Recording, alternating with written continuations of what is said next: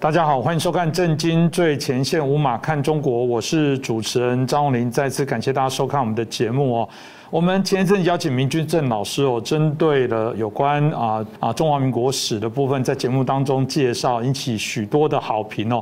很多人惊呼说：“这怎么跟我想的不一样？”其实我也还蛮惊呼的，因为想象中大家能翻墙来看《震惊最前线》，想当然应该也可能可以收集到各种各式各样不同的资讯跟资料。当然有一个很重要的部分，也许大家觉得啊。因为在中国内部哦，这个假资料看多了，对外怀疑论就会高一点。也许觉得，嗯，我们还是希望透过个可以信任的频道。啊，把这些事实做一个更清楚的还原，所以我们在节目也特别做了这一段啊，做了这些专辑哦，也就是有关啊，我们在中华民国在大陆时期的这些历史哦，呃，把它清楚的呈现，以免十四亿的中国人哦啊不断被洗脑，对于过去所发生的事情哦一知半解，特别是有人这个啊要来割韭菜哦，把过去抗日的功劳全揽在他自己的身上哦，这当然不是我们所允许哦，所以我们今天很开心继续邀请到。透视中国的高级研究员，也是台大政治系的啊名誉教授闵居正老师，闵老师你好。呃，主持人洪林老师好，各位观众朋友们大家好。是老师，我们上次当谈到包含西安事变第二年哦，一九三七的时候，那时候开始展开了这个全面的八年抗战哦。那特别当台湾这几年来，我觉得我们比较年轻的部分，对这段历史可能也不尽了解了，所以我想我们真的有责任把过去这个抗日的啊，这个对日抗争的这过程的这些啊资讯资料的历史哦，我想通过明居正老师哦，可以更清楚的还原，让大家了解。所以是不是也请老师可以跟我们啊，一开始先谈一下这个啊所谓的。对日抗战的这些历史的一些过程。好，那当然这件事情我们常以我们的年纪回头看呢，当然叫可歌可泣了。我们虽然没有直接经过，但是我们也就是上一辈的人呢，因为这场战争关系呢，或者颠沛流离的离开家乡。像我父亲就是这样，我父母亲就是这样，因为颠沛流离，然后离开了家乡，最后来到台湾，然后嗯，这个我在这边成长了。所以那个感觉呢，虽然是有一点点差距，但还是很直接。嗯，因为他在家里就讲到那些抗战的过程或逃难的过程呢，所以感触非常强烈。呃，抗战是一个可歌可泣的很大的故事，可以讲的东西非常多。那我想今天时间关系呢，我们就谈一个主题就好，就谈说中日之间的二十二场大的会战。那这会战呢，到底大概怎么打的？然后结果是怎么样？当然，时间的关系呢，我们每一场这样打讲一分钟呢，大家节目也就过去了，所以我们不能都讲。是，我们得分几个阶段来讲。呃，第一个阶段，我想切在一九三七年就抗战一开始到一九三八年底。为什么这样子呢？因为在差不多一年半的左右的时间呢，日军已经从这个东北、华北一路打下去，就打他他的兵力呢已经到达广东了，就去把差不多东半部呢大体就是至少兵锋到了，所以这个东西我们可以谈一下。在这第一个阶段一年多时间里面，大概有几场战争的姿态。第一场就是淞沪会战，也是上海附近的这个保卫战。这场战争因为是双方第一场战争，然后双方呢都下了很大的这个力量去准备。中日双方大概投下了加起来差不多超过一百万的兵力。然后在战争过程当中，一共打了三个月。日本不是说三月亡华吗？他光在上海就打了三个月，那还没打赢。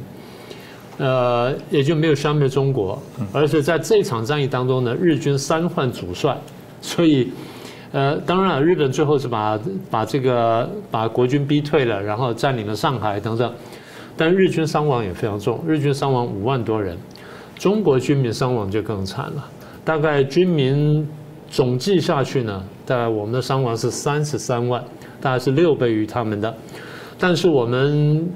以时间换以这个以空间换时间吧，这样说，我们虽然是撤出上海，但是我们利用这三月时间呢，撤了很多物资走，然后把一些工厂了，把一些矿呢能拿的都都拿走了。然后矿坑是没法动，但是些机器设备我们全拿了，就慢慢就往后转，转到后面就是我们有一个后方可以生产呢，做来抗日。所以这第一场呢重要战争就是淞沪战争。第二场我们叫南京保卫战，南京是中华民国首都嘛，所以在那边呢 也打得很惨。那打的时间虽然不是很长，国军因为前场大败，所以兵力呢比较不完整，那么被迫在这方呢这个开打呢，其实是非常不利的。而且国军退到基本上就是基本上无险可守的地方，然后勉强打，最后呢实在没办法，为了保存有生兵力呢，就国军突围。国军突围之后呢，日本非常生气，因为没有办法能够达成他的完全战略目标。然后为了惩罚中国人，在南京就大屠杀。嗯，这一杀呢，就杀了二三十万人，这就举世震惊的南京大屠杀。这第二场大战争。第三场我们叫太原会战，从在山西呢，大概从三七年的九月打到十一月，打了差不多两个月左右。日军也是总兵力十四万，那么国军总兵力是二十八万，这样打打下去，那日军呢伤亡大概十四万的伤亡差不多三万左右，也就伤百分之二十。我们比较惨，我们二十八万呢伤了大概差不多十万，伤了百分之三十几，嗯，三十三、三十五这个样子。所以，尤其是开头的时候呢，大家可能不晓得，将来我们有机会再说。第一呢，日本是亚洲第一强国，日本在这之前呢打败过满清，然后打败过俄国，对不对？然后呢，后面就还要去打打美国，所以日本在亚洲是第一强国。大家不要小看日本这时候的实力。这时候日本发动战争呢，欧美这些国家呢都不敢制裁他，啊，所以他你就想他到什么地步？这第三场战争。所以这样就说，呃，就第一年了，一九三七年呢，就有几场比较大的战争了。是，其实我想第一年的时候，已经大家都非常慌乱。你可以讲一下那个开始开启了抗战。老实讲，后来我们讲很简单，是八年抗战。那时候第一年谁知道会打几年？那个我要打二十年，打三十年，或者刚刚提到三个月就完蛋了，也不一定哦。所以我想第一年这样子慢慢就走到一九三八。我知道一九三八同样也有几场重要的一些啊会战哦。老师是不是也分享？一下对，呃，三八年大概三场吧。第一场是徐州会战，包括比较有名的台儿庄大捷。台儿庄大捷是第一次我们有这么大胜利，就是一场这个战役下来呢，我们歼灭这个日军呢，大概一万多人，那是呃非常大的鼓舞。因为日军我刚讲了，对打中国当时是优势兵力，他们的武器装备呢、训练跟作战经验呢，尤其是他们那个人数呢，还是比较完整的。中国你很难想象，将来我们再详细讲，中国的武器很多很落后，所以当时不敢宣战啊。所以这第一场徐州会战，第二场叫南丰会战，我就不细讲了。第三场是武汉会战，武汉会战应该这样说，这个阶段我们整个是一个防御作战嘛，因为日本攻占我们的防御。这场战武汉会战大概是我们抗日战争当中的防御战阶段里面的最大一场规模。呃，各位很难想象，我们在武汉打，就陆海空军都出动，嗯，陆海空军都出动，陆军出动不用讲了，空军激战，那空军战果比较辉煌，空军大概一共击落日机六十几架，然后在地面炸毁十几架，空军还炸沉了日本的这军舰呢二十几艘，有的是在这个呃海口的附近，有的是在长江上面炸毁的，所以对地面部队呢是起了相当的支援。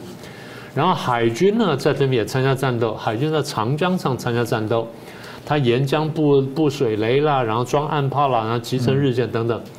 当然，海军后来基本上哈，当然再过一段时间，中国海军基本上全军覆没。大家很难想到说，中国海军为什么全军覆没？我经常提醒大家，日本海战非常厉害。日本海战首先打败了满清的北洋舰队。然后呢，打败了这个俄国的波罗的海，呃，这个海参崴舰队，然后全歼了波罗的海舰队。嗯。然后呢，这最后面呢，在这个战争之，在这场战事之后呢，又发动了这个对美国的珍珠港的偷袭，然后又歼灭了这个英国的太平洋舰队，然后打败了德国的这个亚洲舰队。所以日本海军大家不要小看哦。所以中国的海军打了仗，最后打光了也并不奇怪。那这场当然我们很惨了，不过日军的伤亡也很重，日军这次伤亡十万人以上。呃，中国的这个伤亡呢，当然就更惨烈，大概是三四倍于此。但是虽然说中国伤亡惨重，但是在战略上有一个大的胜利，就是第一呢，持续日军迟滞了日军行动，因为日军本来说我要从北向南啪这样又打下来，现在是打了，但是我们在上海这样打的时候呢。又迫使他改变了战略，然后他就开始打武汉，所以打武汉，比方说他从北向南打的这个战略动线呢，变成从东向西打。中国的地势是东低西高嘛，所以向向西打的时候就是仰攻了。整体来说呢，对他们是比较不利的。所以这个后来你也可以看到，就在这个阶段呢，日军大概没有力量再发动这么大规模的这个战争，就比方说对他们的冲击还是比较大的。是，那接着当然就是一九三九到一九四一哦，这其中有一些战役，包含第一次长沙大战哦，这个大概我们过去在台湾，在我的年纪了，很多还会念到这个会战的一些重要的内容，是不是这个时期也请老师给我们说明一下？对，这地方大概是几场战争，第一场是水藻会战，我就不详细说了，第二场就是第一次长沙会战，就你刚刚提到的。呃，因为这湖南长沙呢，那边是一个重镇，然后双方呢在那边调集兵力，日军也调集了十万大军，然后他准备歼灭我们的第九战区的这个主力。中国当时为了打仗嘛，要跟日军作战，所以我们分成了几个战区。那这地方是第九战区，那日军当时想说，我集中优势兵力呢，一举歼灭你这个战区的这个主力之后呢，我就可以突破，然后可以长驱直入。结果后来，第一，他的目标没有成功，而且我们的主力呢大体保持住了。我们受到一点损伤之后呢，我们开始慢慢后退。而日军这场呢，伤亡到两万人，这对他们说呢也是很大的冲击。再一场叫做桂南会战，他们打了这广西南宁。我刚不是讲说三八年就打到广东吗？然后他就进到广西，打到南宁，打到昆仑关之后呢，国军很快的在附近调动了十个师，然后都在进攻，然后夺得一场叫昆仑关大捷。所以原来日军想说，我再回头再打广东什么地方呢？就现在就有点动不了，这军军力就卡住了。所以这场战争呢，也是值得我们肯定的。是我记得接着一九四零的部分，我记忆很深，是小时候了。我们这年纪，老实讲，真的你要说那时候有人还是冒说党国教育，还是要被洗脑一下。当现在回头起来，那是难得的经验，就是我们会去看电影，看那时候好多很感人的爱国的电影哦。现在中国当然也流行这一套啊。我还记得那时候有谈到了英烈千秋，在在纪念这个张治中将军哦。我记得他就是在这一年英英勇这个。啊，殉职为国捐躯哦，所以老师也在一九四零的这过程当中的一些会战，也跟大家分享一下。对，这一九四零年其实大概就是四零到四一啊，大概就是三场战争。四零年在大这场战争比较惨烈了，这就你刚刚讲那个叫枣宜会战。枣宜会战呢，就是日本日军呢占领了宜昌之后呢，他因为那时候碰到是第五战区，刚刚前面讲第九战区，现在碰到第五战区。他也没有能够即刻第五战区，因为我们也是，因为我们觉得说保存有生兵力还是比较重要，所以我们打打打，然后打到实在不行就后撤，然后也是用空间换时间，再找下一个决战点，再找下一个决战点，所以我们不断这样打。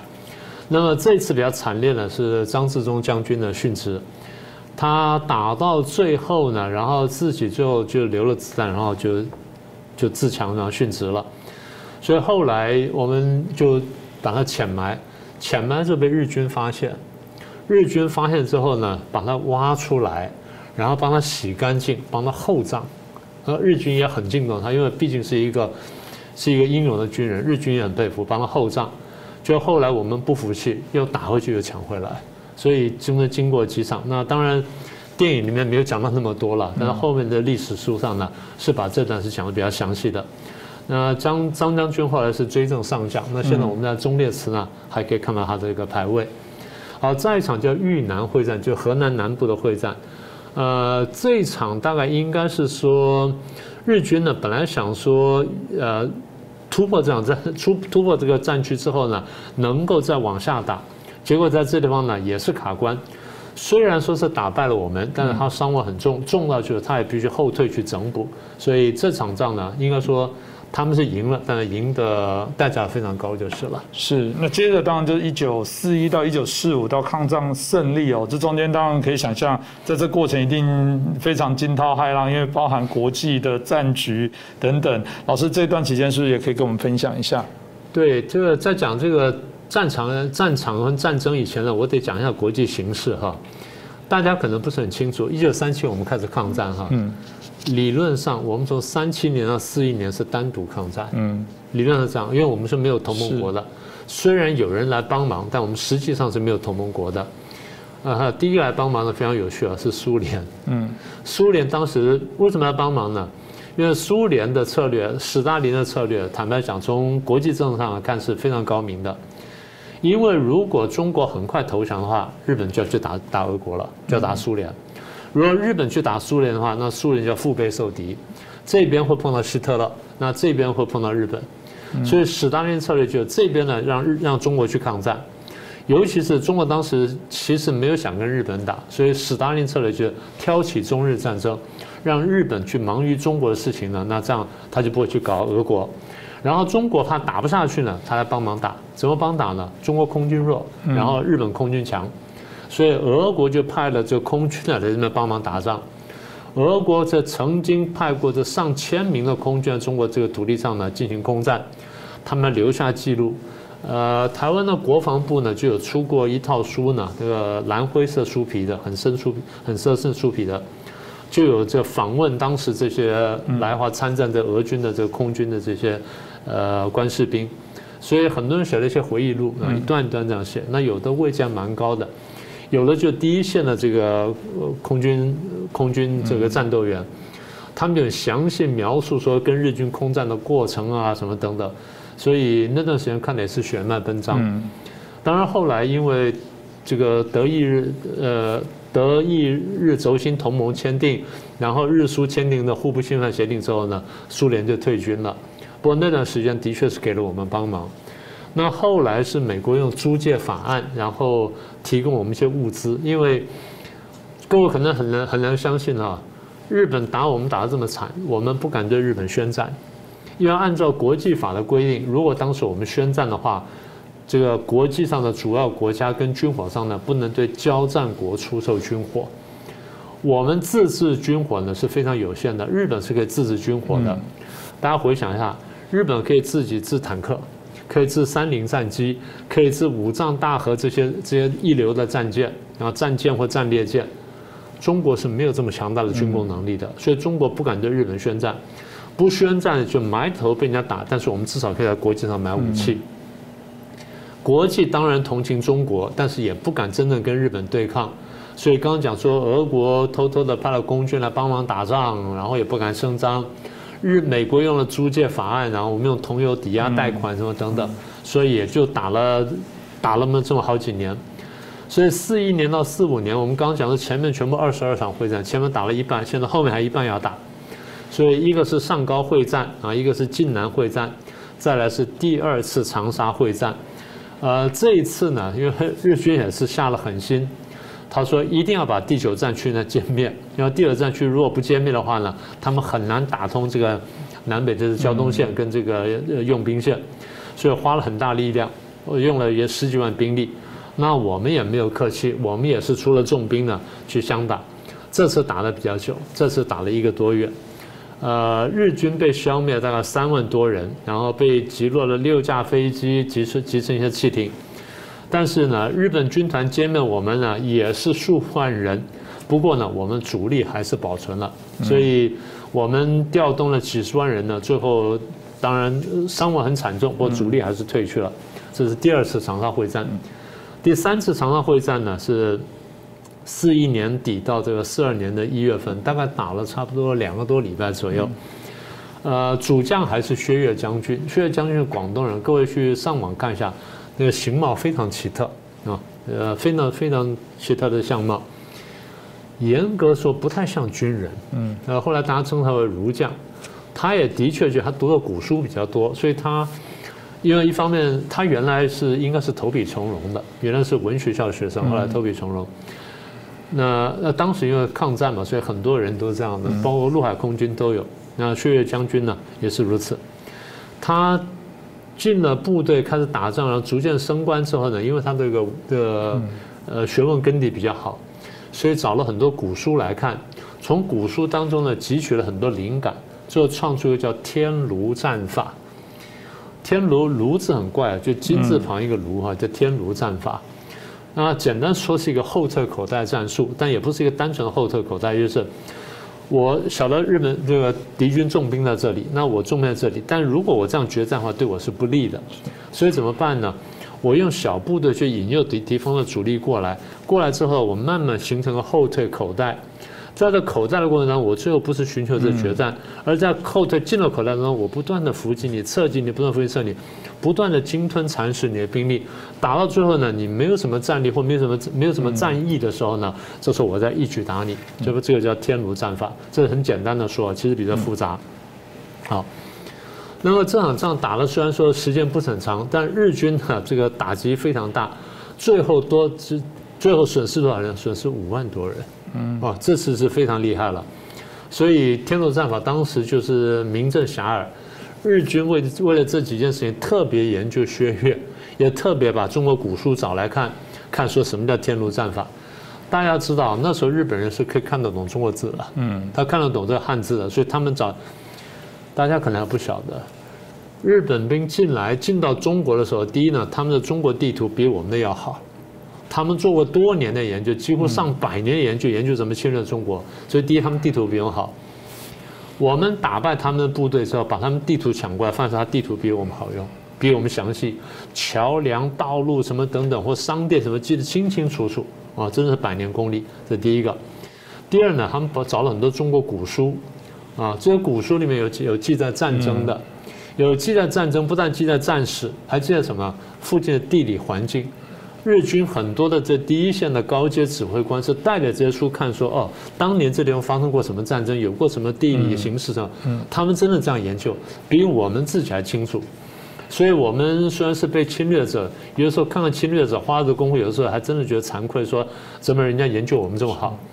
现在大陆很多人说啊，我们反日啊，怎么怎么？我只问一个问题：你没有仔细研究过日本地理吗？有研究过日本历史吗？有很认真想研究说从哪边进兵去打日本吗？我不是说鼓励侵略，我只是说大家不要真的只是在打嘴炮。你如果真的是这么恨日本人，你好好研究一下日本人当初怎么打败我们的。如果你要打败他，你怎么打败他？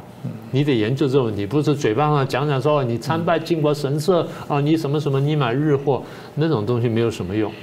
像薛岳将军这种，就是到了实处的人啊。所以这是第十五场战，第十六是浙赣会战，然后第十七是鄂西会战，就是湖北西部。第十八场是常德会战，常德会战也是一场比较大的战争，时间不是特别长，也就是差不多一个多月多一点点。但是比较重要就是这次呃，因为当时这美国飞虎队不已经参加这个中国的战场了吗？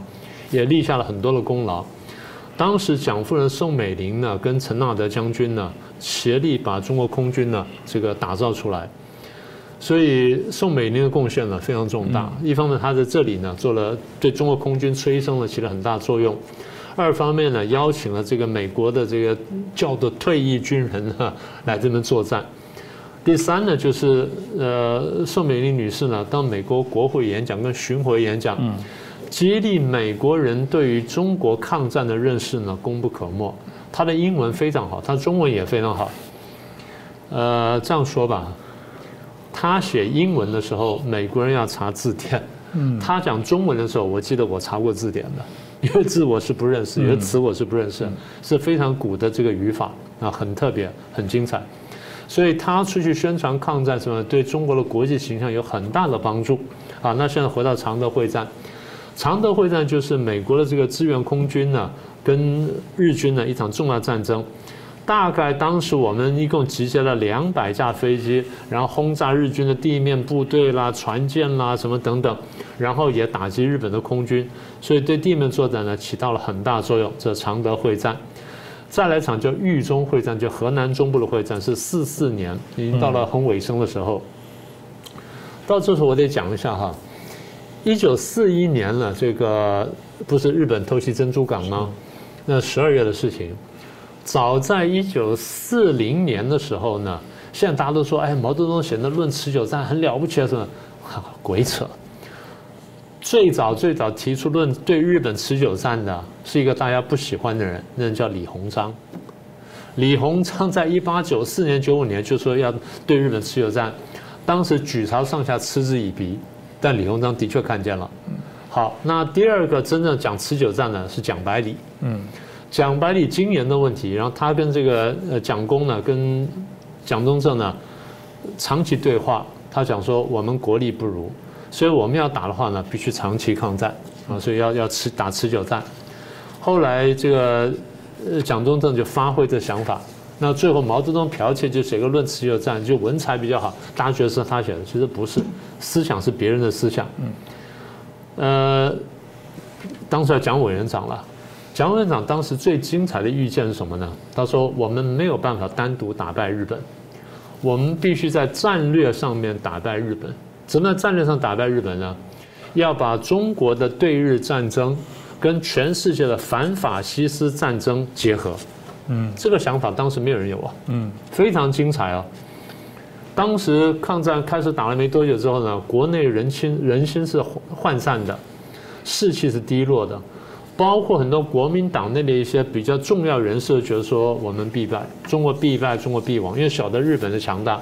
嗯，这些很多是留学日本，他们晓得日本的强大，也看了日本这这个这十来二十年的发展，就晓得中国不如，所以当时是有很强的失败论。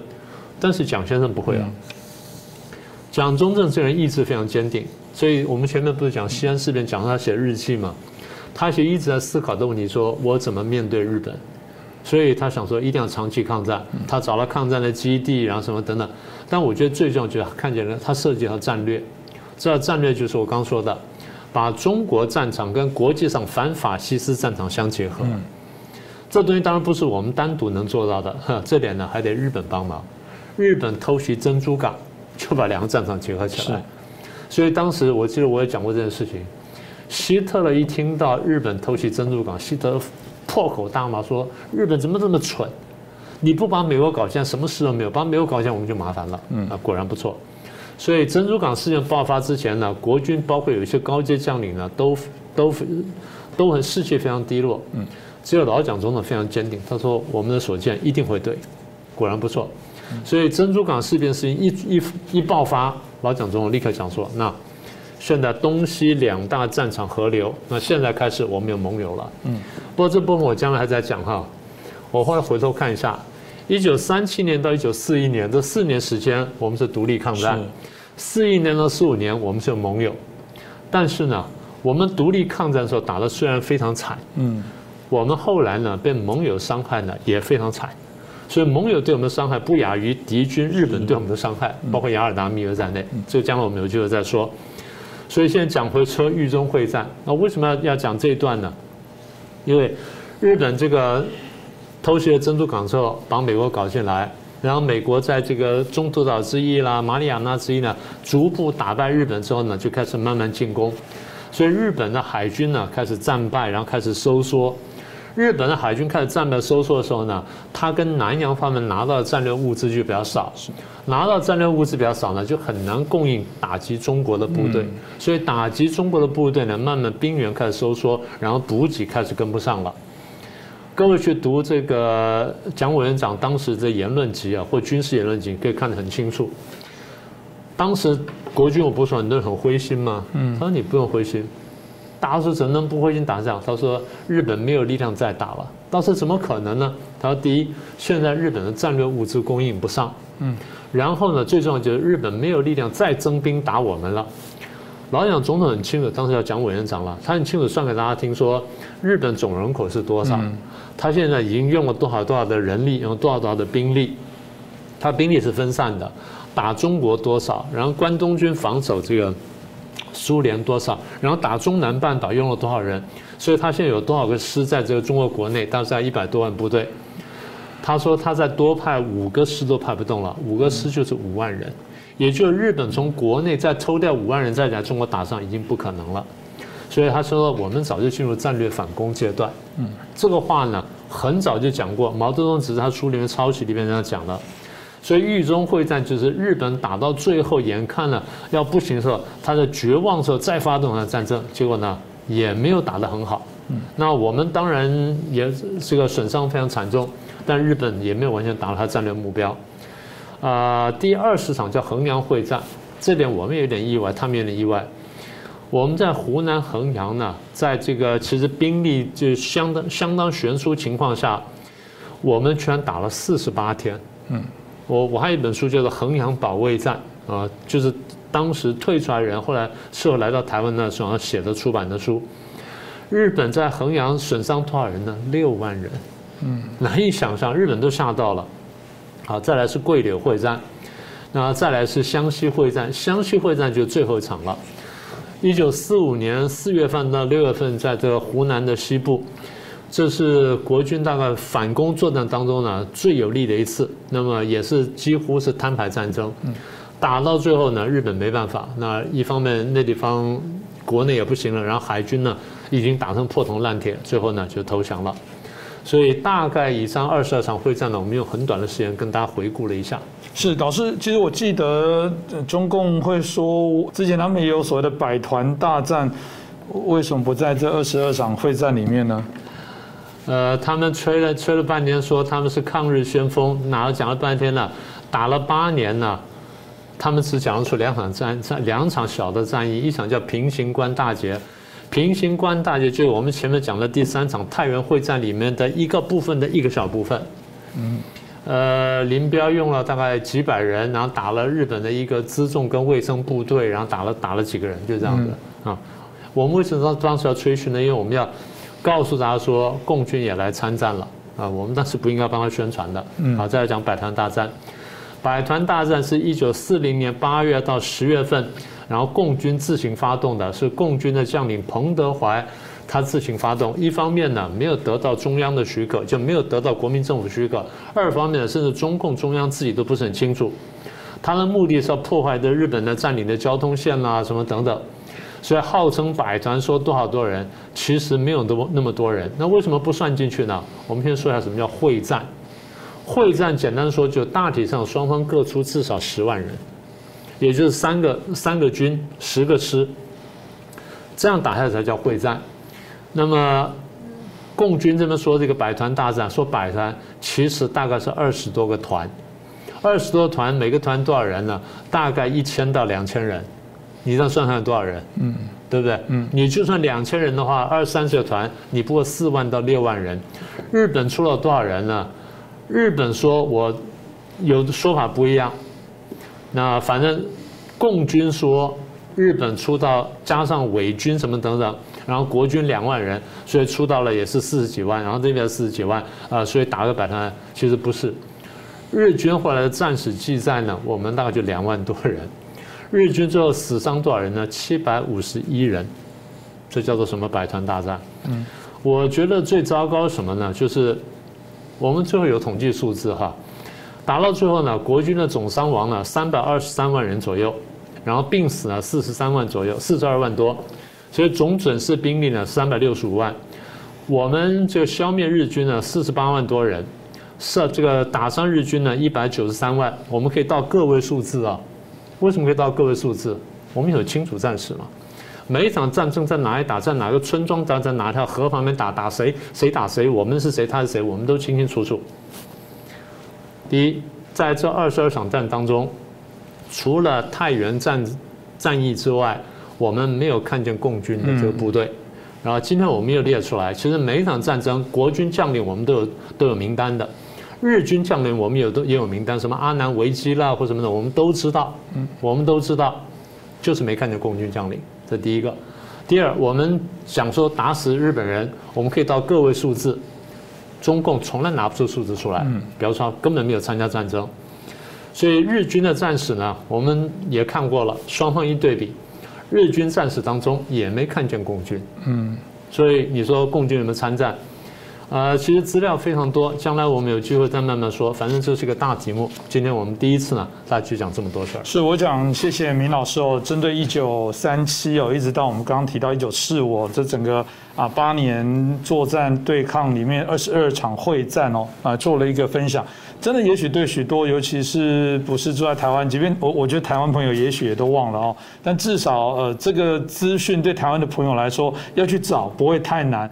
但对于从啊中国大陆翻墙过来的这些朋友来讲，一定会觉得啊，真的有这种事情吗？是，就是如此。我想这个是历史不容磨灭了。我觉得后来你可以歌颂说中国共产党对你现在的经济生活有多少帮助，好，这很主观，我们都尊重。但前面的历史不应该去篡改。我我们常其实说真的，我们以前有过，我曾经也去参观过，他把那个以前国民党的那个章啊什么都全部那个都涂掉了，不可思议哦，就是。对啊，就是掩盖事实，难怪人家说中国共产党是最会篡改历史的政党。我觉得这是一个非常可耻的事情，所以我想未来会请明老师哦，继续再把这一段历史的部分，通过我们的节目清楚的还原，让大家了解。所以再次感谢明居正老师，也感谢大家的收看。同样的，如果你喜欢我们的节目，欢迎帮我们转传、按赞啊，然后订阅、分享给更多的朋友。再次感谢大家。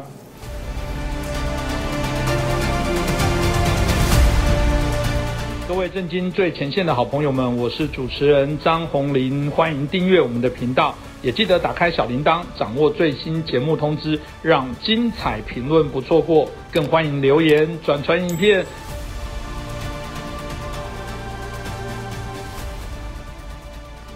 大家好，欢迎收看《震惊最前线》，无马看中国，我是主持人张宏林。再次感谢大家收看我们的节目哦。呃，在二零一六年，中国的媒体哦曾经写了一篇所谓的“周孝正现象”。什么是周孝正现象呢？简单的说，就是他们批判有些人吃体制的饭，砸体制的锅。当然啊，你怎么可以这个啊说中国的坏话，说中国共产党的坏话？你既然是吃我们的饭，当然就要赞美我们，怎么可以吃里扒外哦？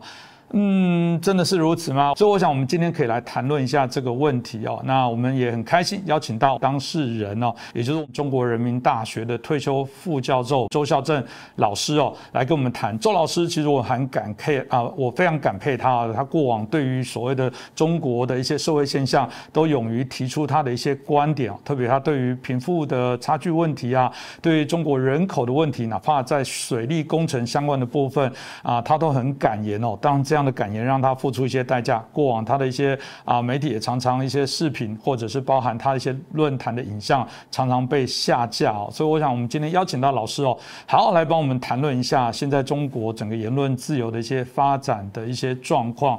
那我们很开心邀请到旅美学者，也是中国人民大学的退休副教授周向正老师。周老师你好。哎，你好。是，我想周老师刚刚提到了，就是说，呃，中共现在对于所谓的言论的前置哦，不只是在国内哦，事实上，对于所谓的过去提到这个长臂管辖的部分，大家都会非常的害怕。我们很讶异，在去年十二月的时候。突然，这个中共中央说把您给这个啊开除了，因为大家就觉得很诡异哦，就是说，呃，以你自己执教五十多年，在中央人民大学也啊，中国人民大学也执教了三十多年，退休也十多年，然后现在在旅居美国。突然收到一个说要把您给啊这个所谓的除名开除，我们一直不太清楚中国的这个体制哦，到底怎么回事？还会有退休的教授再被除名开除这样的一个状况？呃，老师您是不是可以说明一下这到底是怎么回事呢？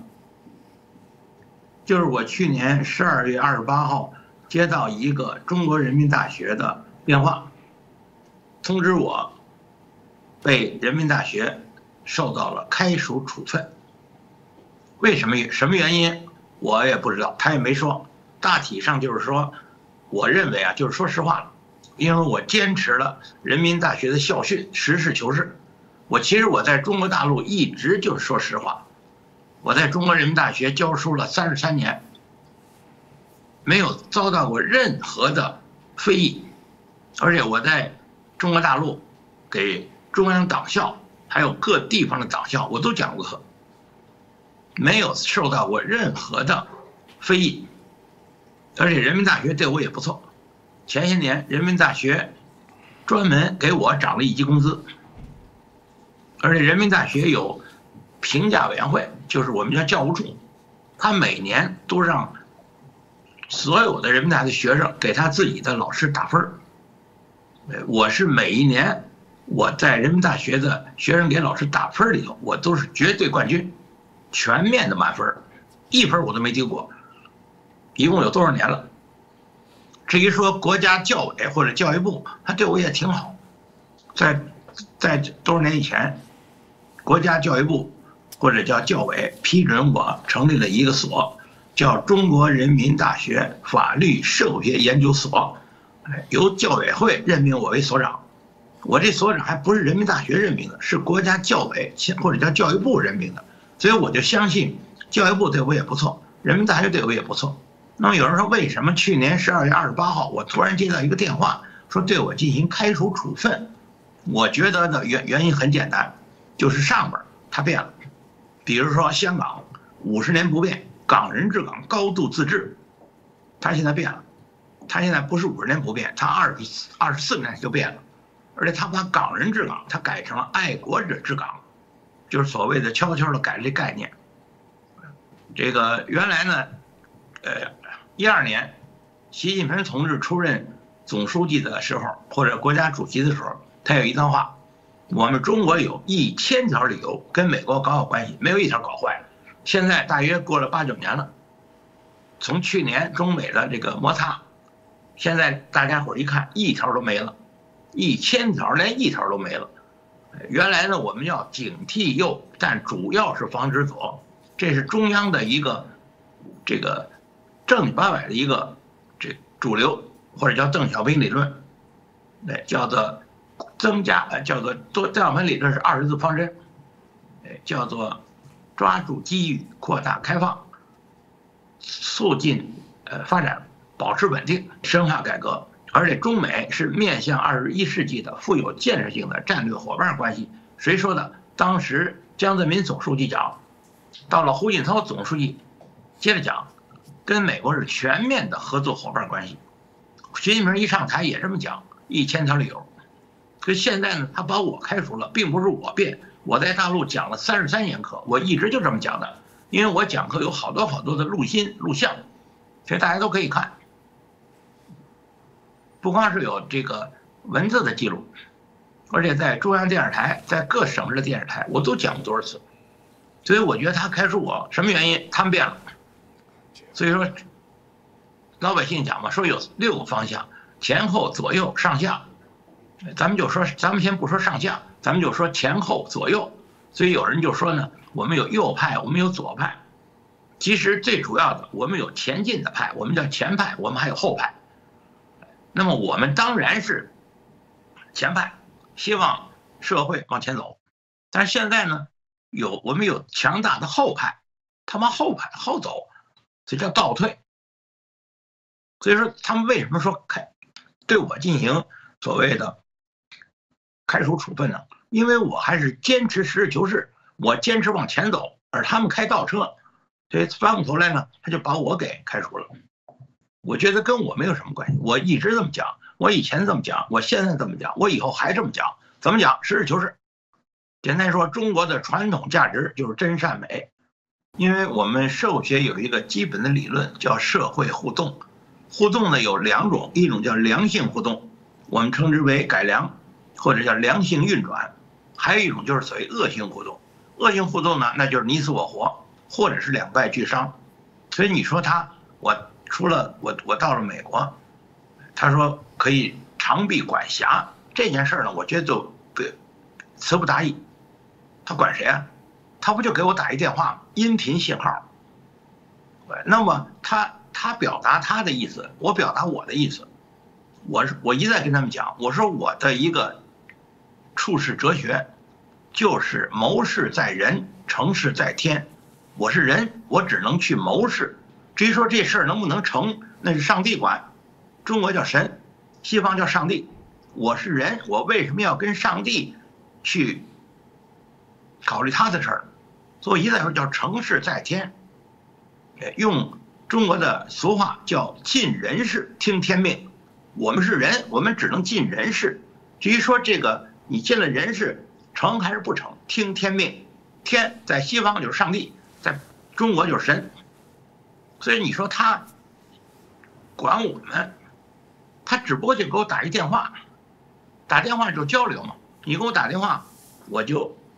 听啊，而且我还如果他们说给我来一个开除处分，我就跟他们要一个文字的通知，因为光是音频的有时候听不太清楚，有有线路的问题，还有这个听力的问题，现在还没给我呢，这就是这就是最新的进展，我还跟他们要，你给我一个书面的通知，他们说呢是二零二一年十二呃月十七号生效。通知我的是十二月的二十八号，我接到电话了。我现在跟他们要一个文字的通知，他们还没有给我。我相信他会给的，是，我想老师，如果请教，我比较好奇啊，就是说，如果你刚刚谈到开除的部分，开除会有什么影响呢？因为嗯，我刚刚提到，可能包含在中国或者台湾的啊朋友，可能会觉得说，嗯，开除，反正我已经退休了，开除那个形式上，我不知道在中国的这个影响会是什么。二零一六年，我到台湾去参加了海峡两边的大专辩论会，哎，大陆呢有八个大学到台湾去，第二年呢，台湾有八个大学到大陆来。他们有个叫大专辩论会，他们聘我为评委，哎，我去，所以我隔一年我去一次台湾，那次呢就是二零一六年的十月一号，啊，我去台湾当评委的时候，好像是黄埔那个同学会还是基金会，他们就请我给他们所谓的讲座，我就讲了，哎，讲完了呢，我就回来了，回来之后呢，有人就告诉我说，那个有个联合报的记者，他在那个十月二号。给你登，我写什么来了？我不知道，因为我讲他们都给我录音，哎呀，谁在底下听？我反正有好几百人，所以所以呢，到那个等我那次讲完了回来之后，有人就说了，有一个网信办的一个头叫蓝斌强，这人是什么人我不认识，他就在报纸上啊就登叫周孝正现象，这么来的。何为周孝正现象？他就给我登出来了，而且还点了九人的人名。哎，我们人民大学就是我跟张明教授，中央党校就是蔡海霞教授和王长江教授，北京大学就是贺伟方教授和张全帆教授，还有中国社会科学院，就是毛一士教授，还有一个张曙光教授，还有一个北北京海淀进师进修学院的一个袁腾飞老师，就点了九人，我才知道哦，还给还拿我命名了，叫周孝正现象。哎，完了他们就说。说我们这些人呢，都是所谓体制内的，有一定的影响力。他们就说呢，我们是，呃，这个吃着共产党的饭，哎，砸着共产党的锅，这就是一派胡言呢。我从来就没有吃过共产党的饭，我不说了吗？我到我到黑龙江种地，一个月三十二元人民币，那完全那是我的劳动所得呀。那我在人民大学教书，我不跟大伙讲了吗？一直到现在，我的退休金。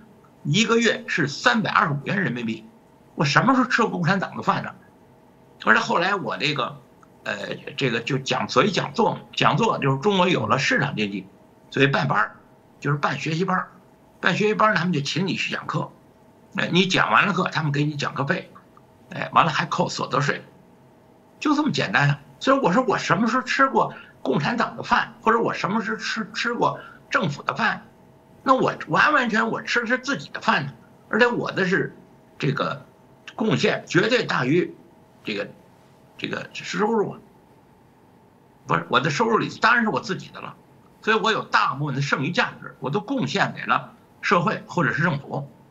什么叫我怎么砸我怎么叫吃他们的饭砸他们的锅呢？我这不是颠倒是非混淆黑白的说法吗？我说你们想想，我在兵团我是特等劳动力。哎，我们那个一一百二一一二百个知识青年，我们种了两万亩地，我们一年打小麦，我们就打两千五百多吨，而我们那个生产队，我们就种了大约有一一百亩一百亩到二百亩的所谓的大烟，大烟我们叫中国人民解放军战略物资一百号，对我们光我们那一二百亩的我们那大烟，我们的收入就因为我们卖给中央公司了。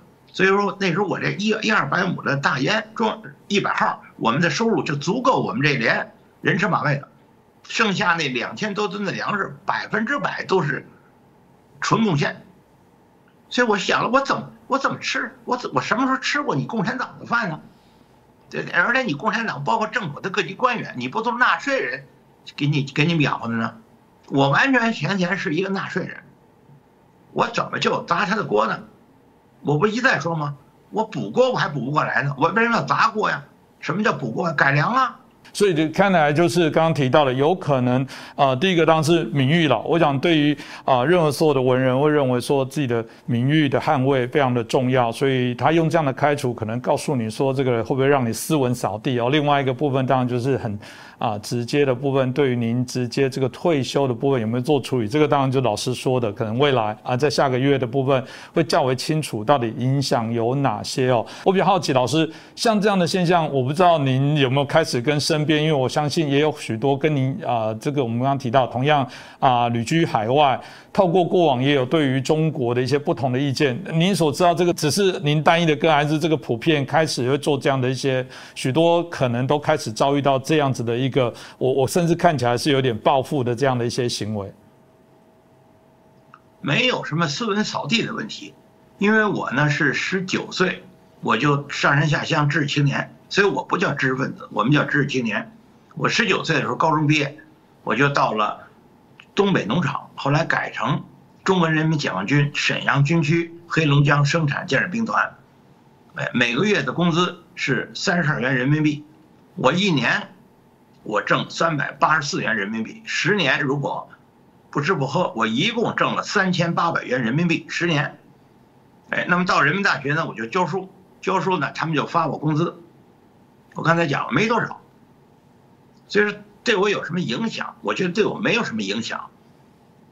而且说斯文扫地，怎么叫斯文扫地呢？那我在美国，我这儿该讲我还讲，有什么斯文扫地的问题呢？他能把我的所谓斯文给扫地了吗？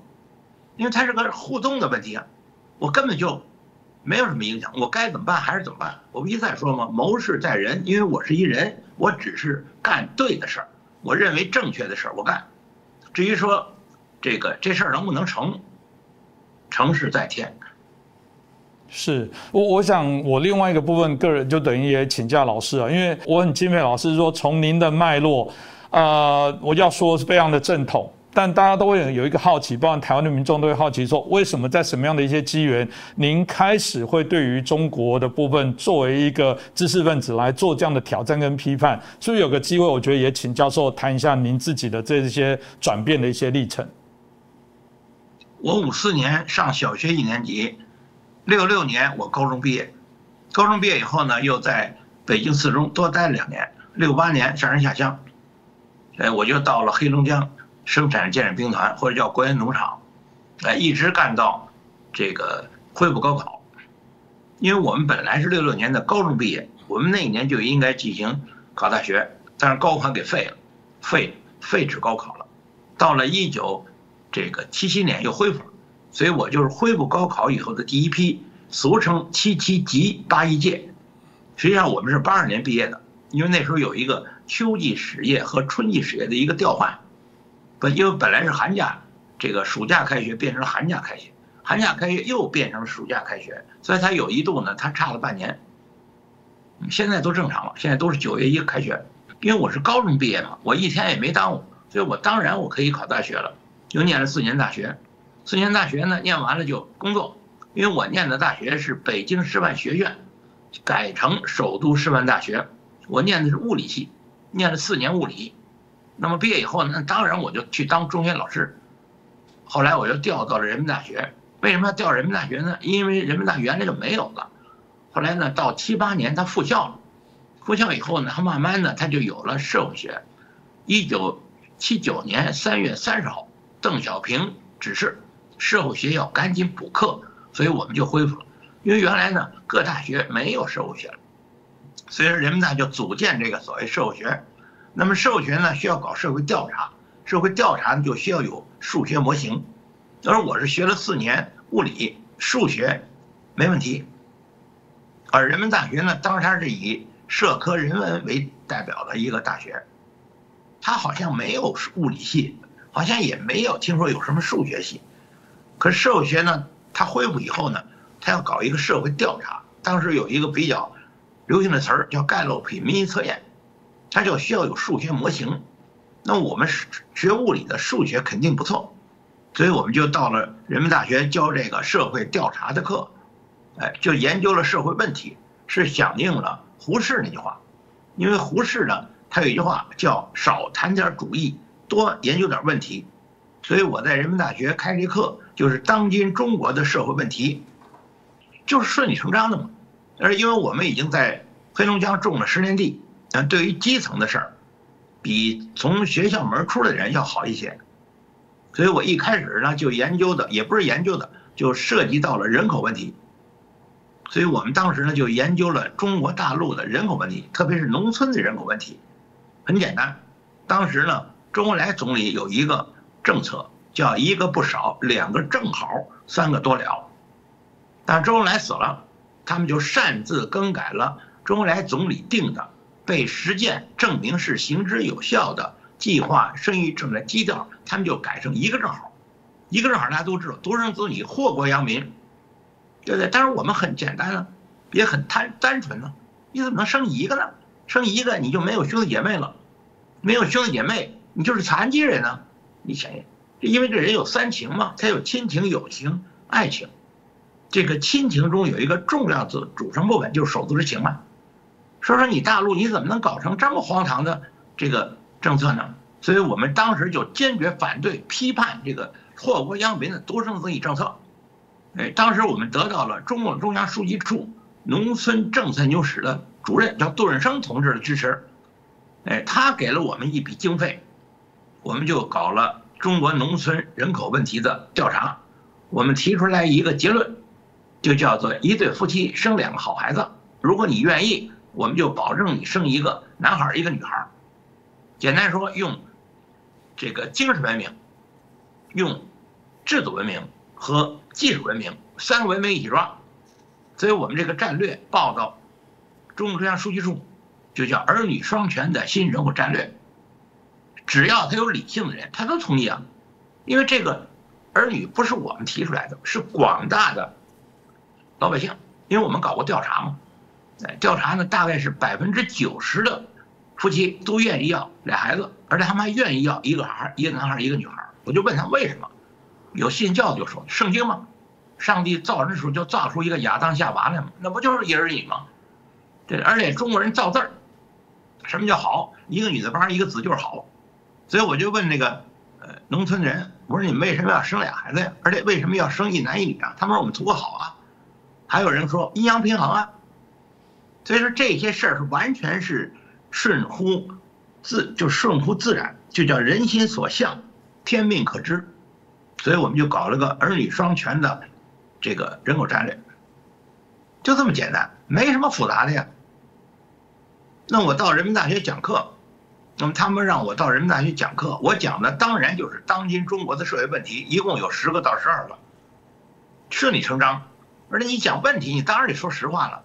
而且我们是搞一开始搞的是社会调查，所以我们呢有一个教材叫社会调查研究，那个教材就是我跟。王朝忠，哎，我们俩编的这个教材就是电大，哎，电大的教材，就是我们俩编的，所以我们讲的这课，哎，我们进行的实践就是每年我们得带着我们的学生全国各地搞社会调查，教材又是我编的，而且我又讲这课，对不对？那当然这个社会问题我比较了解啊，所以我总结了十个到十二个。就这么一个，呃，但那你做问题，你当然得说实话了。所以那个时候他是他让你说实话。比如说我们人民大学的大门口有一块石头，叫实事求是。用邓小平的一句话，就是解放思想，实事求是，团结一致向前看。哎，当时习近平出任新的一代总书记的时候，他也讲过嘛，叫解放思想，实事求是，与时俱进，团结一致向前看。他加了四个字与时俱进，当然是没有任何问题了，因为在小平讲话那时候已经二三十年了，但本质没有变。问题是他们现在他们变了，我实事求是，我讲实话，他们不爱听，所以他们就把我开除了。开除也对我没什么影响，他不就是一电话吗？是，所以我才说，刚刚也呃好奇请教老师哦，就是说，所以除了这部分来讲，是因为这样子开始有些转折，您最后就觉得呃开始跟政府就会有许多的一些冲突吗？以至于最后您刚刚选择到啊美国去，这部分的一些历程又是怎样发生的呢？因为我到美国来呢，因为我呢是已经六十岁，我已经退休了，正式退休了，到现在我已经退休了大概十五年了。那么退休以后呢？在那个前几年有一个民间组织，华侨，哎，因为世界上的华人大概有五六千万，他们有很多组织，其中有一个组织，他们评奖，他们就通知我说你那年呢是二零一七年，被评成华人榜，上了华人榜。当时有个奖叫人文奖，他们就给我评。评完之后就通知我去领奖，到哪儿领啊？他们就通知我到日本东京领奖，我就答应。在领奖的前几天，他们通知我改地儿了，对，改到美国洛杉矶。那我已经答应人家了，那我就去洛杉矶吧。当然了，道儿远，因为那个奖没有奖金，哎，路费也得自己掏。那我既然我已经答应人家了，东京呢离着北京比较近，洛杉矶呢离着北京可能比较远，那就多花点钱吧。所以我就到洛杉矶领奖，是二零一七年的十月二十六号领奖。领完奖之后，有一个所谓的颁奖会，在一个礼堂里，装了好几百人，基本都是记者。给我发奖的呢，就是当时加州加利福尼亚州的众议员赵美心女士，因为她是个美籍华人，而且还她还是个议员，给我发的奖。发完奖我就吃完晚饭，我就到了第二天我就上了华盛顿，因为华盛顿有老朋友。我说既然来美国，咱们就看看嘛，看看老朋友，就这么就来了。来了之后呢，人就说你这房子便宜啊。我说那咱就看看嘛。所以有一个朋友的朋友就带我看了两次二层房，第三间房就是我现在住的房，它是个新房，三层，所以我就买了。现在我就住在我这房子里，已经住了四年了，就这么简单。是另外一个部分，我想也请教一下啊，这个老师哦，因为我们刚啊提到了，就是说有关两岸的部分，特别习近平在这个二零二零的这个谈话里面，当然还是又提到了希望两岸统一，这是祖国的最大的一些重要的目标之一啊，等等啊。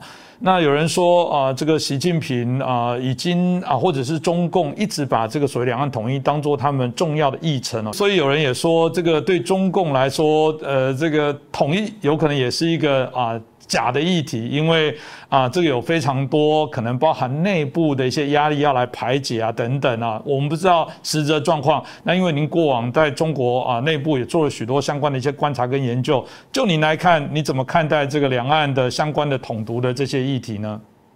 这个台湾的问题也很简单，哎，台湾的基本事实就是一九一二年的一月二号，亚洲第一个民主宪政的这个共和国。中华民国成立，人袁世凯是中华民国的第一任总统，而且依据清廷退位的诏书，民国昭告世界，并为世界所承认，中华民国以法理法统正统的和平方式，而非颠覆的暴力方式，全面继承了包括外蒙在内的其面积为一千一百四十一万平方公里的大清帝国的国土。是当时世界上领土面积第二大国，仅次于俄罗斯。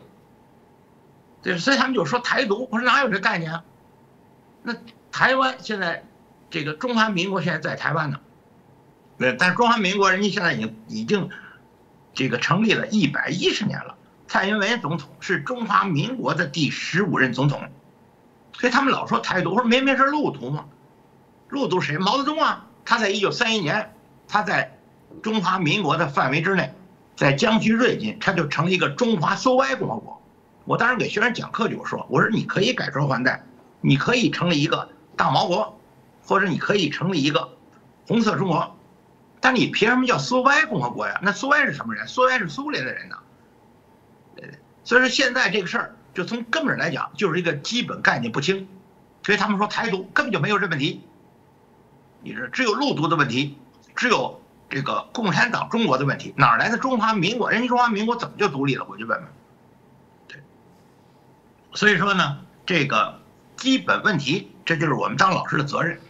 所以我们在美国就办我这网络大学，因为我的中学是崇德学堂，是一百四十八年以前英国圣公会在中国大陆办的第一个教会学校，而且我们在一九三九年我们就被燕京大学收编为中学部。所以我们是燕京大学附属中学。为什么我们到美国来要办学呢？因为办学我也不是盖房子，我们叫网络大学嘛，就是讲课嘛。因为我已经讲了五十多年课了，我接着再讲，争取再讲十年。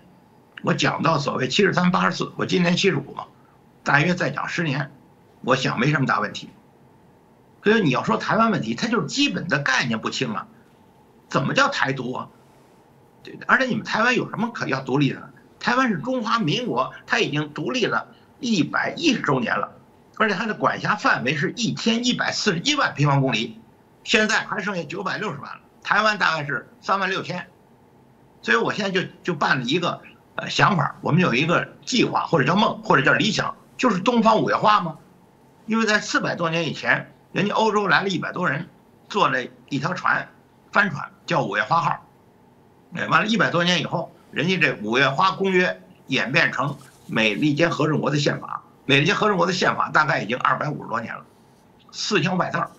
所以现在我们搞的这个所谓的计划，就是东方五月花，就是在传统《五月花公约》的基础之上，在美国法律的框架之内，合法的、合理的移民。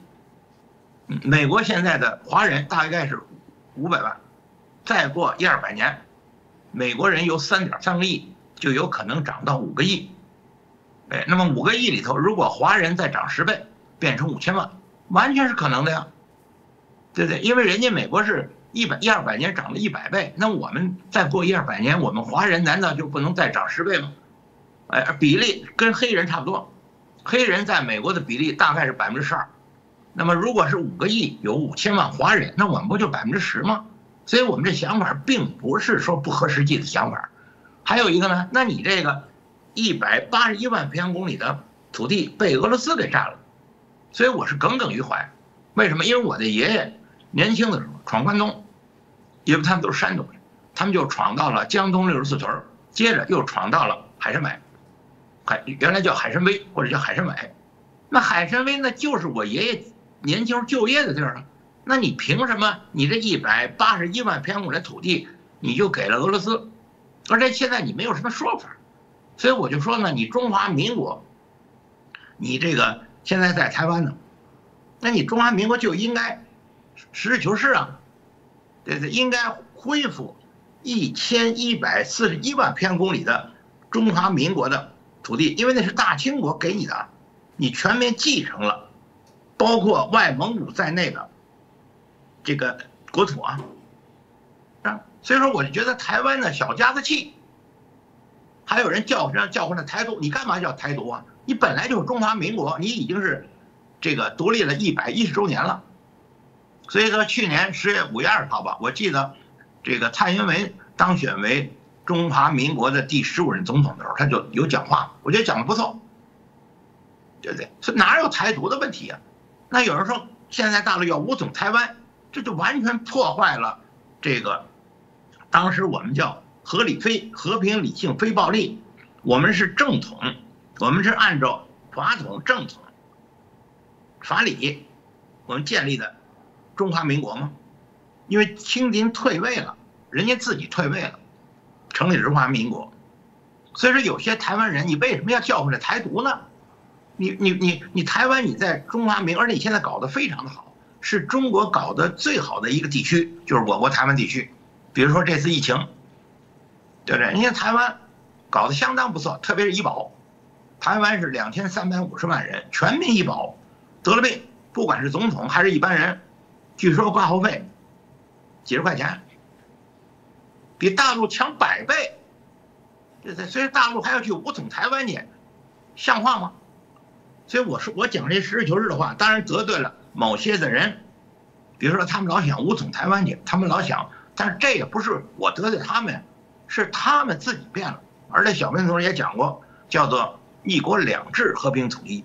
当时江泽民总书记也讲过，哎，叫做九二年共识，叫做一个中国各自表述。我们表成一个中国就是共产党的中国，台湾表成一个中国当然就是中华民国了。所以后来就说不要说这么啰嗦。咱们就是民国，就完了吗？你也不要说中华民国，我们也不要说中华人民共和国，其实完全是一个意思，就是民国。所以我觉得台湾你就应该实事求是，跟我们人民大学的校训一样，实事求是嘛。那你们台湾就是一九一二年一月二号成立的，而且一旦说是亚洲最早的一个民主宪政共和国，对，所以我就说嘛，我说你要说到台湾问题。给台湾人实事求是，这事就解决了。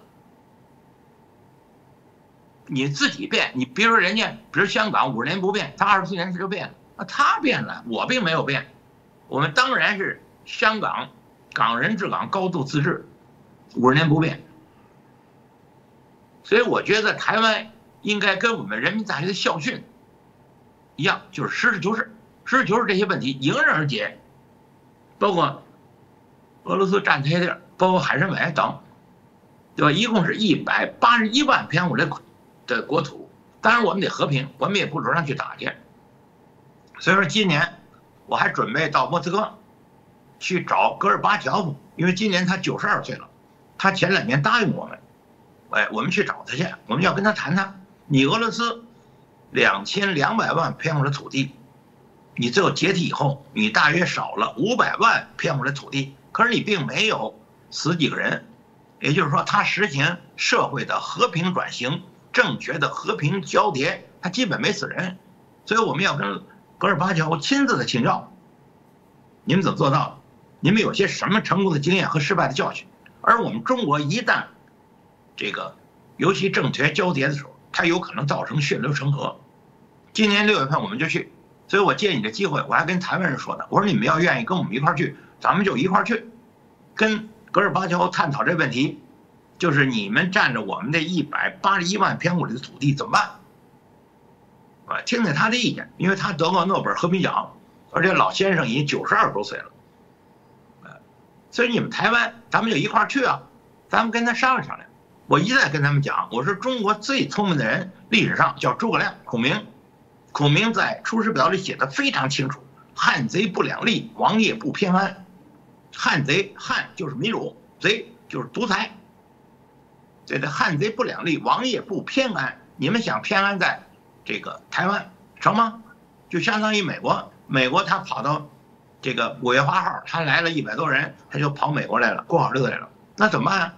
你想想，人家希特勒发动二战，他本来已经占了法国了，也占了欧洲大部分地区了。哎，他突然间闪电战，他去打人家俄罗斯去了。日本，日本在亚洲已经是第一大国了。哎，他突然间袭击珍珠港，恐怖分子本拉登为代表，他已经在阿富汗已经站住了。哎，他突然间袭击世贸，他把人纽约那个世贸两个大楼给人炸塌了，还死了三千人。我说这些战争狂人。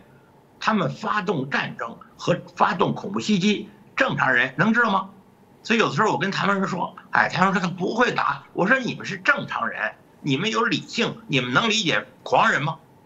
我就问你们能预测希特勒闪电战？你们能预测日本袭击珍珠港？你们能预测本拉登他们袭击世贸？这和我一再说，你得实事求是，你先把台湾这个事儿让广大的老百姓都知道。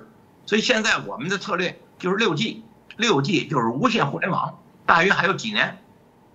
有一个叫马斯克的人，他已经放了好几千颗卫星了，据说他准备放上万颗卫星。他现在正在制造星链手机，星链手机直接连上这个卫星，造成这个全球的这个无线互联网。像咱们俩在这儿，你在台湾，我在美国，就连线了，对不对？搞教育啊，所以为什么我就说人家西方传教士？宣教士，人家到美到中国来办了几十个大学，你像我的岳母，她就是辅仁大学的第一批的大学生。现在你们台湾还有辅仁大学呢，我们中国大陆没了。就你得把他，你得搞教育，让他明白基本的事实。比如说，中华民国哪来的？是大清退位了，退位诏书，清帝退位诏书。你们有几个人知道？对，你比如说我在前些年，我就跟那个。中央电视台的一个著名主持人叫杜宪，人家长得也漂亮，而且也有正义感。我就跟他讲，我就跟他说有一个清廷退位诏书，哎，叫做“人心所向，天天命可知，语意何人以一身之尊荣，佛照民之好恶，是用外观大事，内审舆情，特率皇帝将统治权归注全国，定为共和立宪国体，尽。”为海内厌乱妄治之心，远些古圣人天下外公之意。对对，我跟那杜宪说，我杜宪说：“哎呦，没以前他不知道。当然了，他岁数比较年轻，但那是一绝对的好人呢。所以我就说，你们台湾，像你这搞这个所谓电视的，像这些基本的事实反复的说，所以我为什么对习近平同意有意见了？因为他在几个月以前，他跟俄罗斯总统普京说，说咱们中俄两国边界已经没有问题了，怎么没有问题啊？对对，一个台湾三万六千平方公里，一个钓鱼岛还不到一个平方公里呢，他是叫横。谁要能够分裂我们国家，我们就跟他干。那我就问你了，那俄罗斯分了你一百八十一万平方土地，你怎么连个屁都不放了？我非常生气这事儿尤其你这个正经最前线嘛，你们说呀，你们说了，老百姓知道了。所以说言论自由，言论自由还得传播呢。现在有互联网，我们就可以传播。而且这种事儿，就他反复的说，因为很多人还是不知道。你不说，你不是说从这个一百二年以前的义和团？哎，完了到文化大革命的红卫兵，到现在的小粉红，哎，发展到塔利班，发展到阿富汗叫塔利班，这都是一式一个系统的事儿。首先，它就是信息不对称，他先让你不知道；第二，你说了说了，他不给你传播。而且现在我们有互联网，我们有智能手机，它挡不住啊。所以我一再说，我们六 G 加上智能手机，再加上你你们做这些节目，我做的一个自媒体叫文明客厅。你们这叫正经最前线，像这些自媒体就得联合起来，我们管它叫自联，自由人联合体、自媒体联合体、自由大学联合体，简单说叫自联。干嘛搞教育啊？你得让这些基本事实，让全世界人们都知道。所以我们叫全球一体化，或者我们叫地球村儿，这是很好的概念。地球村儿现在有七十多亿人，用这个。中国的官话叫人类命运共同体，或者叫地球村儿，或者叫联合国，或者叫共同体，这是很好的概念嘛？那你们为什么不抓住这个好概念，继续给它宣传，给它教育，给它扩大影响？所以这个计划我叫东方五月花，现在我们正在定《东方五月花公约》，就是在于传统的五月花公约的基础之上，在美国法律的框架之内。组织合情合理合法的移民，是吧？我们大陆是十四点五个亿，十十四个亿，也可以来个几千万，因为我们都是华人，所以在美籍华人现在大概是五六百万，所以我就借这个机会呼吁，咱们一块儿进行东方五月花的一个理想。是，我想今天很谢谢我们周孝正老师哦，大概也针对啊，有有为为什么他在去年底哦被这个中国人民大学开除这部分一路上谈到的这个所谓言论的长臂管辖啊，到我们在谈到统独真假的部分哦，这个谢谢周老师也大概清楚的轮廓跟我们提到，其实在我们节目当中，我们的观众的光谱非常的大，当然我们也认为至少有一个共同的想法，当然对于自由民主啊基本的这些价值的部分，还是我们所追。追求的这些内容，那尤其周老师当提到许多一些观点啊，大家也跟我们节目许多的一些来宾啊，我们想法大家都一样，就谈到的这个中华民国的这些主体的部分，包含我们的成立的时间到中共现在啊，反而这个把它当做是一个啊，中共当做自己中华人民共和国是一个主体，跟中华民国这些拉拔，但许多更积极的想法，包含节目的部分，都是跟老师一样谈到，就是说您还是不能去做事这个所谓的。的啊，不管中国的这些发展，因为毕竟只要中国还是维持这些体制哦，啊，对于周边的国家，对于台湾来说还是一个影响。所以怎么推动中国啊？我们认为去做一些转型。所以您刚刚提到要去跟戈巴契夫这边请益哦，他们过往这个。啊，苏联的这些解体的转型的部分，我想我们未来也很期待。如果等老师有进一步的这些相关的资讯的部分，我们都很希望有机会啊，邀请到您再持续来做分析，包含您的专业，我想未来都有许多机会再跟您就教。那今天我们感谢啊周老师哦接受我们的访问，也感谢大家的收看，谢谢。好，谢谢。